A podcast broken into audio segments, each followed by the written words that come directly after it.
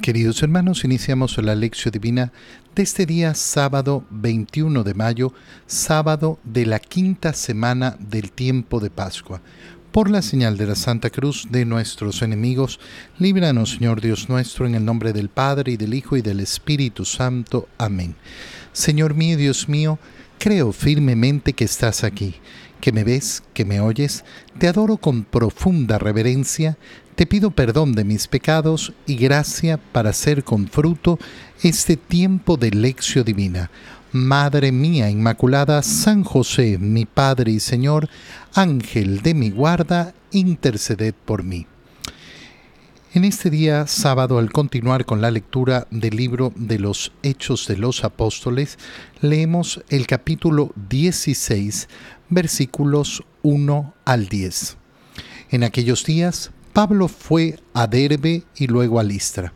Había allí un discípulo llamado Timoteo, hijo de padre griego y de madre judía cristiana. Timoteo gozaba de muy buena fama entre los hermanos de Listra e Iconio. Pablo quiso llevarlo consigo y lo circuncidó en atención a los judíos de aquellas regiones, pues todos sabían que su padre era pagano en todas las ciudades por donde iban pasando, daban a conocer las decisiones tomadas por los apóstoles y los presbíteros de Jerusalén, para que las pusieran en práctica.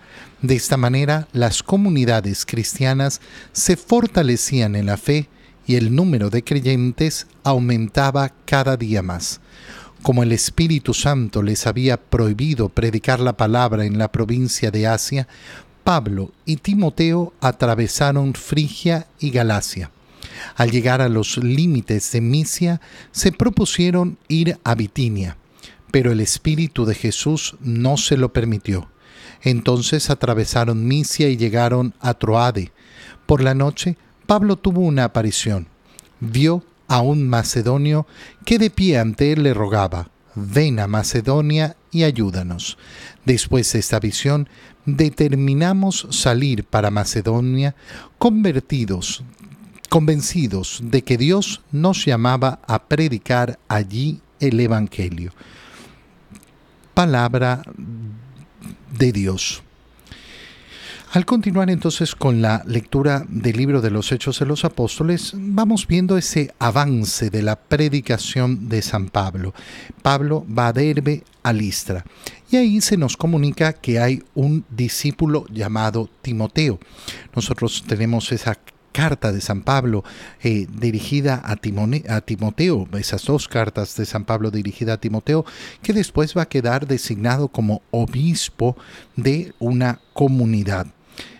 Timoteo era hijo de padre griego y de madre judía, pero cristiana, es decir, que se había convertido al cristianismo, y gozaba de muy buena fama entre los hermanos y Pablo quiso llevarlo consigo.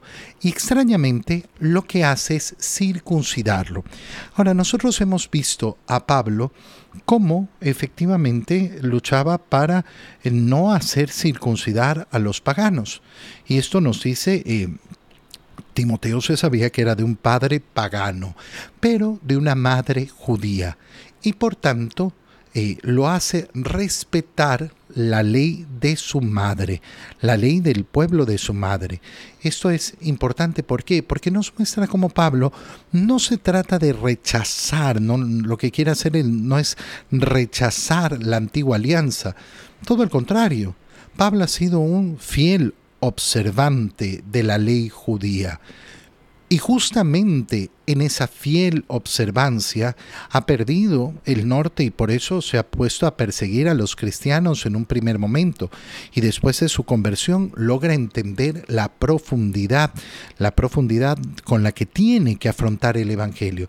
Pero en este caso, en el de Timoteo, quiere respetar esa herencia, mostrándonos que no tiene nada contra los judíos todo el contrario, él es judío y vive como judío. Esto va a ser importantísimo para entender que la iglesia eh, no se va a desarrollar en un antisemitismo, en un antijudaísmo, en un anti eh, eh, el pueblo de Israel. Todo el contrario.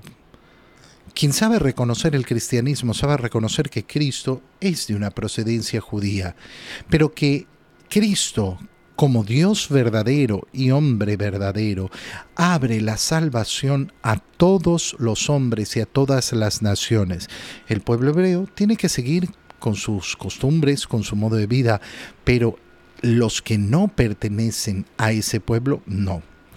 En todas las ciudades por donde iban pasando daban a conocer las decisiones tomadas por los apóstoles y los presbíteros, referente a el tema de la circuncisión, referente al tema de evitar las cosas que eran malas, de alejarse efectivamente de lo perverso, de alejarse de aquello que no es parte de una recta fe, de una recta religión. Y de esta manera las comunidades cristianas se fortalecían en la fe y el número de creyentes aumentaba cada día más.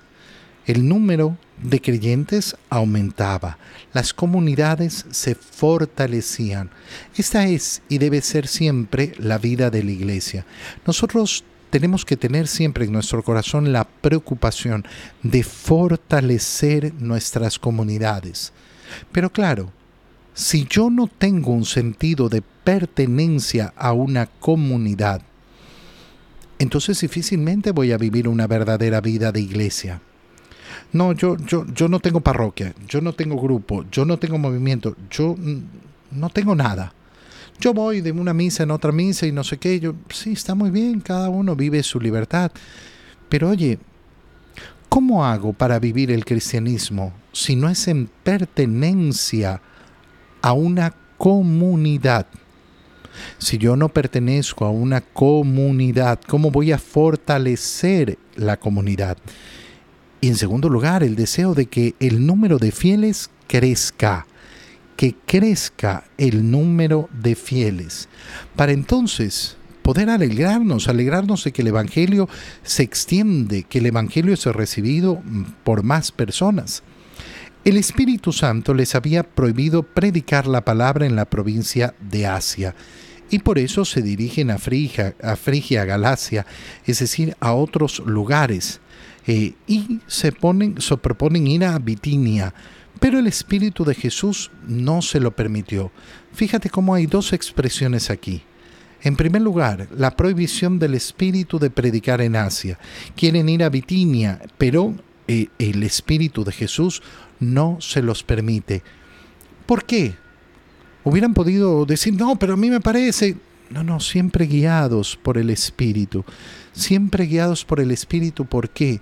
Porque el Espíritu envía a las personas adecuadas en el momento adecuado. No es cuando a nosotros nos parece, no es cuando nosotros queremos, cuando el Espíritu envía a las personas adecuadas en el momento adecuado. Entonces atravesaron Misia, llegaron a Torade y por la noche Pablo tuvo una aparición. Ve a un macedonio que le rogaba, ven a Macedonia a ayudarnos. Y aquí se produce un cambio en la narración del libro de los Hechos de los Apóstoles. Pablo se había llevado a Timoteo a toda esta misión, pero después de esta visión dice, determinamos, determinamos, es decir, quien escribe el libro de los Hechos de los Apóstoles se pone en primera persona. Determinamos salir para Macedonia convencidos de que Dios nos llamaba a predicar allí el Evangelio. ¿Quién es quien escribe el libro de los Hechos de los Apóstoles? San Lucas. El evangelista, el tercer evangelio, ha sido escrito por San Lucas y su segundo libro, eh, Los Hechos de los Apóstoles, es escrito por él también. Y nos muestra efectivamente cómo está presente. Y por eso cuando Pablo en sus cartas menciona al médico Lucas, entonces asumimos que es justamente este, San Lucas, el que acompañaba a Pablo es un discípulo de Pablo, el que ha escrito el Evangelio, el que se ha informado minuciosamente y el que ha escrito también los hechos de los apóstoles. ¿De dónde salió eh, eh, San Lucas? Sabemos que tiene un muy buen conocimiento de la primera etapa de la iglesia, sobre todo en cuanto a la predicación de Pedro. Y en segundo lugar, tiene un muy buen conocimiento de lo que ha hecho Pablo en cuanto a su predicación. En el Evangelio, leemos el Evangelio de San Juan, capítulo 15, versículos 18 al 21. En aquel tiempo Jesús dijo a sus discípulos, Si el mundo los odia, sepan que me ha odiado a mí antes que a ustedes.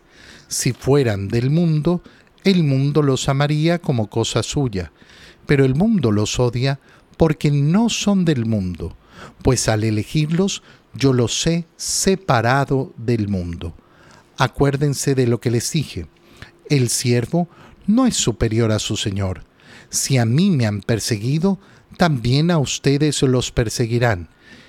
Y el caso que han hecho de mis palabras, lo harán de las de ustedes. Todo esto se lo van a hacer por, causa, por mi causa, pues no conocen a aquel que me envió. Palabra del Señor.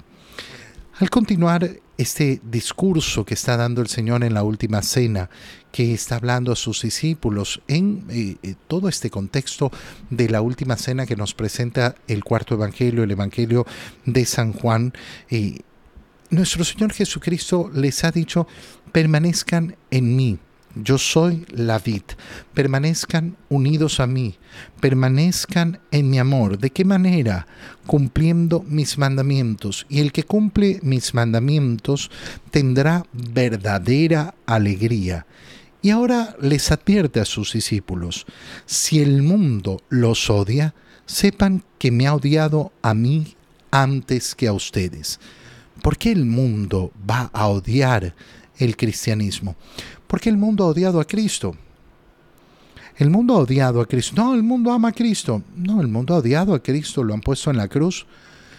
Y de hecho, de hecho, hasta hoy, fíjate cuánto odio, odio, odio profundo hay a la iglesia. Fíjate cómo hay grupos que creen que su gran enemigo es la iglesia. La iglesia no les hace nada. La iglesia no interviene en su vida de ninguna manera, pero ellos creen en su fantasía y no en otra cosa, que la iglesia es su gran enemigo. Y hay personas que solo de escuchar la iglesia católica se irritan. Y uno se pregunta, ¿pero por qué? Porque lo han odiado a Jesús primero. Y a nosotros también nos van a odiar de la misma manera. Y el Señor lo que les está diciendo a sus discípulos, lo que está diciendo a ti y a mí, no nos sorprenda. No vamos a responder al odio con odio, de ninguna manera. Al Señor lo han odiado, a nosotros también. ¿Y por qué? ¿Por qué, lo, por qué ese, eh, por qué ese odio? Porque si ustedes fueran del mundo, el mundo los amaría. Estas palabras son tan importantes. Si ustedes fueran del mundo, pero al elegirlos, yo los he separado del mundo. El mundo que ama las cosas mundanas. Y por eso todos están a favor siempre de las cosas mundanas. Y por eso siempre el mundo trata de bajar el Evangelio, eh, de decir frases, eh, eh, frases tontas. Ay, no hay que ser tan exagerado, no hay que ser tan mm, más papista que el Papa. Ay, no sé qué, mi pana Jesús es otra relación. Sí, mira, cumplir los mandamientos, ¿eh? De ahí parte esa permanencia en Jesús. Si tú no quieres cumplir los mandamientos, entonces no va a haber esa unión con el Señor. Tú no puedes querer crear los mandamientos del Señor, tienes que cumplirlos. Aquel que pretende crear sus propios mandamientos, entonces no va a tener una relación con el Señor. Pero se pretende rebajar, rebajar, rebajar al nivel mundano, porque ahí es donde nos gusta. Por eso hay que tener mucho cuidado cuando en la evangelización lo que se pretende es llegar al mundo siendo del mundo. No, yo tengo que llegar al mundo mostrando el Evangelio, mostrando la luz del Evangelio, que eleva al mundo a esa visión sobrenatural. Cuando yo los elegí, los he separado del mundo. Y por eso no tenemos que tener miedo miedo de ser distintos, miedo de ser tachados, miedo de ser vistos como bichos raros. Bueno, soy de Cristo. Yo no soy del mundo. No significa que vivo en guerra con el mundo, peleado con el mundo, que yo no puedo eh, hacer las cosas del mundo, que yo no puedo compartir con nadie porque me contagio, eh, que yo soy distinto, que soy mayor o que soy más grande o que soy... No. Significa que a mí me marca la vida Cristo de arriba para abajo. Que yo no tengo doble vida. Que no es que cuando voy a la iglesia, entonces, ay, bueno, ahí sí. Pero cuando estoy en el mundo, actúo de acuerdo al mundo. No, tengo que actuar como hijo de Dios, como cristiano, en todo momento, en toda circunstancia, en todo lugar. Acuérdense de lo que les dije. El siervo no es superior a su Señor. ¿Por qué se los dice el Señor? Si a mí me han perseguido, también a ustedes se los perseguirán. Y eso es lo que hemos estado viendo que ha sucedido en el libro de los Hechos de los Apóstoles, esa persecución que arranca con Pablo, con ese Saulo de Tarso que después se convierte, pero que después él también va a ser perseguido. Y efectivamente esa persecución a los cristianos, esa persecución a la iglesia, va a estar siempre presente. Si a mí me han perseguido ustedes también, ¿por qué? Porque el siervo no puede ser superior a su Señor. ¿Por qué yo tengo que vivir la injusticia? A Cristo lo pusieron en la cruz por un acto de profunda injusticia. Si tú quieres seguir al Señor, vas a sufrir injusticia. Van a juzgarte de una manera equivocada. Si tú quieres seguir al Señor, te van a perseguir, van a inventar cosas contra ti, van a hablar mal de ti. A la gente, al mundo, le encanta hablar, hablar, hablar. Hablar de tantas cosas que no tienen sentido, pero igual les gusta seguir hablando. Y el caso que han hecho de mis palabras, lo harán de las de ustedes. A mí no me han creído, a mí no me han escuchado. No se vayan a frustrar cuando se encuentren con gente que no quiera escuchar la palabra que ustedes les transmitan. Si a mí no me han hecho caso, a ustedes tampoco. Pero ha habido aquellos que sí me han hecho caso. Y así también ustedes van a encontrarse con eso. ¿Qué nos está diciendo el Señor? Nunca desanimarnos porque el mundo no escucha. Pero yo he predicado y he predicado y he hecho, pero la gente no me hace caso. Yo tenía que predicar. Yo tenía que enseñar el Evangelio. Yo no puedo obligar a las personas a escuchar y hacer caso. Eso ya pertenece a la libertad de cada uno. La libertad que cada uno va a ejercer. Quiero escuchar la palabra del Señor y ponerla en práctica. Muy bien, entonces permaneceré en su amor y Él permanecerá en mí y me brindará efectivamente ese inmenso amor. Pero yo no tengo por qué creer que ah, yo predico y entonces todos me tienen que escuchar. Todo esto se lo van a hacer por mi causa. Es decir, que no nos tomemos a pecho como algo hecho contra mí. Pero es que me inventan cosas, es que me insultan, en que me dicen no sé qué, es que me dicen no sé cuándo. No a ti, a Cristo.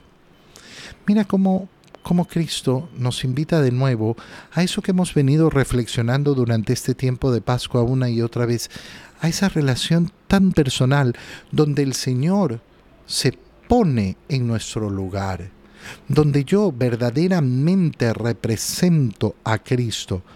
Las cosas que les van a hacer, el, el, poco caso que les van a hacer, la persecución, no se preocupen, no se lo van a hacer a ustedes, van a hacérselo, van a hacérmelo a mí porque es por mi causa. Pero esto también funciona al revés. Cuando se nos escucha en nuestra predicación, en la predicación del Evangelio, tenemos que darnos cuenta que no es a mí al que me escuchan, al que me hacen caso, es a Cristo.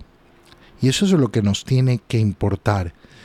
¿Por qué no van a escuchar las palabras? Porque no conocen al Padre, porque no conocen a aquel que me envió. Y nosotros le pedimos al Señor, Señor, danos a conocer siempre con más profundidad al Padre Te doy gracias, Dios mío, por los buenos propósitos, afectos e inspiraciones que me has comunicado en este tiempo de lección divina. Te pido ayuda para ponerlos por obra. Madre mía Inmaculada, San José, mi Padre y Señor, Ángel de mi guarda, interceded por mí. María, Madre de la Iglesia, ruega por nosotros. Queridos hermanos, que tengan todos un muy feliz día.